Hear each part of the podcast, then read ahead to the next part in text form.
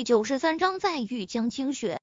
林若风，你这个混蛋！上次就和你说过，让你去县里买一套热水器，结果到现在都没有买回来。今天你再不去买的话，我和你急。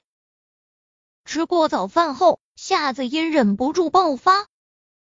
他之前和林若风提过几次了，但是林若风根本就没有当一回事。现在随着越来越多的村民回村，他和夏子音都不好意思到河里去洗澡了，因为每次去河里洗澡的时候，那些从外面打工回来的男人看向他的目光令他受不了。行，我知道了。我发誓，我发誓，这一次一定买一台热水器回来。林若风拍着胸脯，信誓旦旦的保证。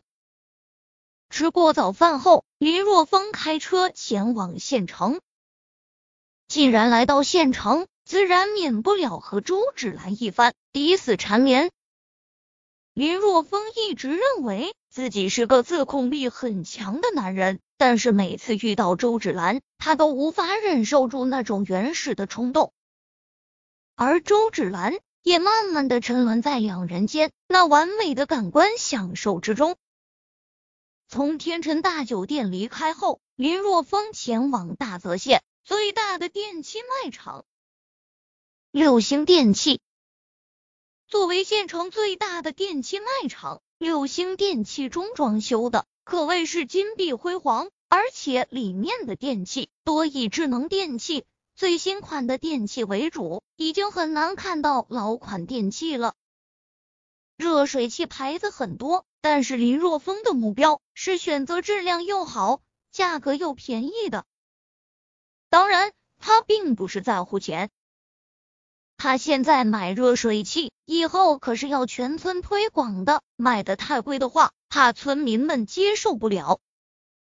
毕竟村民的思想还没有转变那么快，就算有钱了，估计也舍不得花上几千块钱去买一台热水器。L 热水器，当来到 L 热水器专卖柜前时，林若风停下了脚步。L 热水器，这可是国际知名大名牌，在国内是最受欢迎的热水器品牌之一，质量、信誉值得信赖。先生，请问你是想要买热水器吗？当李若风走进店中时，一名穿着职业套裙的女子脸上带着职业性的笑容走了过来。不过，在看到林若风。那一身寒酸的打扮时，脸上的笑容僵了僵。在这里上了几年的班，那些人有能力购买热水器，那些人没有能力购买。他只要看上一眼，就可以猜测的八九不离十。显然，从林若风那寒酸的打扮上，他直接将林若风划入了买不起的行列。毕竟，这个店里。就算是最便宜的热水器，价格都在四千左右。五，我来看看有没有质量又好、价格又相对便宜的热水器，给我介绍一款。林若风扫了一眼各种型号，标注的价格都是好几千的，就没有低于四千块的。价格便宜有相对便宜的，导购女子冷笑道：“我们。”热水器做的都是精品，无法满足你所说的要求。要便宜的，那边请，几百块的都有。导购女子手指着不远处一家杂牌热水器，冷冷的开口：“杂牌热水器，林若风自然不会购买的。他可不想买一台热水器回去，隔三差五出问题。一来经常修麻烦。”二来不利于全村的普及推广，那就将你们这里价格最低的三款热水器给我介绍一下吧。林若风想了想，说道：“价格最低的三款。”导购女子冷冷的开口：“这位先生，恕我直言，你到底是不是诚心来买热水器的？如果不是的话，那就没必要浪费彼此的时间了。”你这是什么意思？觉得我买不起这里的热水器是不是？林若风面色顿时冷了下来。没想到，常在小说中看到的狗血情节，今天被自己给遇上了。上一次他去路虎专卖店买车，也是穿的这么土，但是导购还是热情的接待了他，人家也没有因为他看上去没有购买能力而有任何的怠慢。没想到今天来买一台热水器，竟然被导购给鄙视了。对我就是觉得你买不起，因为昨天晚上她老公刚将她撩拨的兴起时就缴械投降了，所以这一整天导购的心情都不是很好。现在遇到了看上去应该没有购买能力的林若风，特别是林若风还要他介绍最便宜的三种热水器，他顿时觉得很烦躁。呵呵。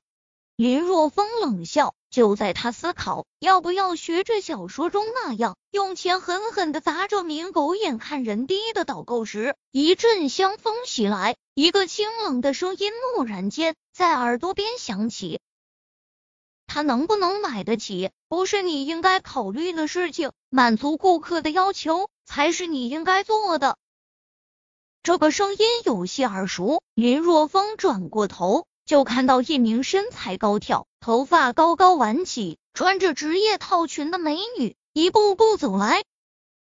江清雪，林若风再次感慨：这个世界真小啊，竟然会在这里再次遇到江清雪。店店长看到江清雪走过来，导购面色顿时变得难看起来，唯唯诺诺的说道。江清雪从国外回来不久，直接就成为了这家店的店长，管理手段非凡。你以后不要叫我店长了，去财务部结账吧。我们六星电器是服务行业，显然你的素质不足以成为服务行业中的一员。江清雪冷冷的开口。林若风揉了揉眼睛。他实在是无法想象江清雪还有如此冰冷的一面，和上一次在周芷兰的办公室遇到的妖媚截然不同。我对不起，店长，我今天心情不好，所以所以得罪了客人。导购苦苦哀求，他没什么学历，找到这么一份工作不容易，他可不想轻易的失去。心情不好不是理由。江清雪摇了摇头，女人每个月总有那么几天心情不好的，这不能成为你的理由。好了，我不想多说，去财务部多领三个月的工资吧。见江清雪心意已决，导购只能苦笑着离开。这都是他咎由自取的，他不怨江清雪，反而很是感激江清雪，因为江清雪额外给了他三个月的工资。没想到在这里看到了你，看来我们还真是有缘啊！看着江清雪，林若风调侃道：“是啊，太有缘了。”这时没有外人在场，江清雪舔了舔舌头，表情再次变得妩媚起来。添加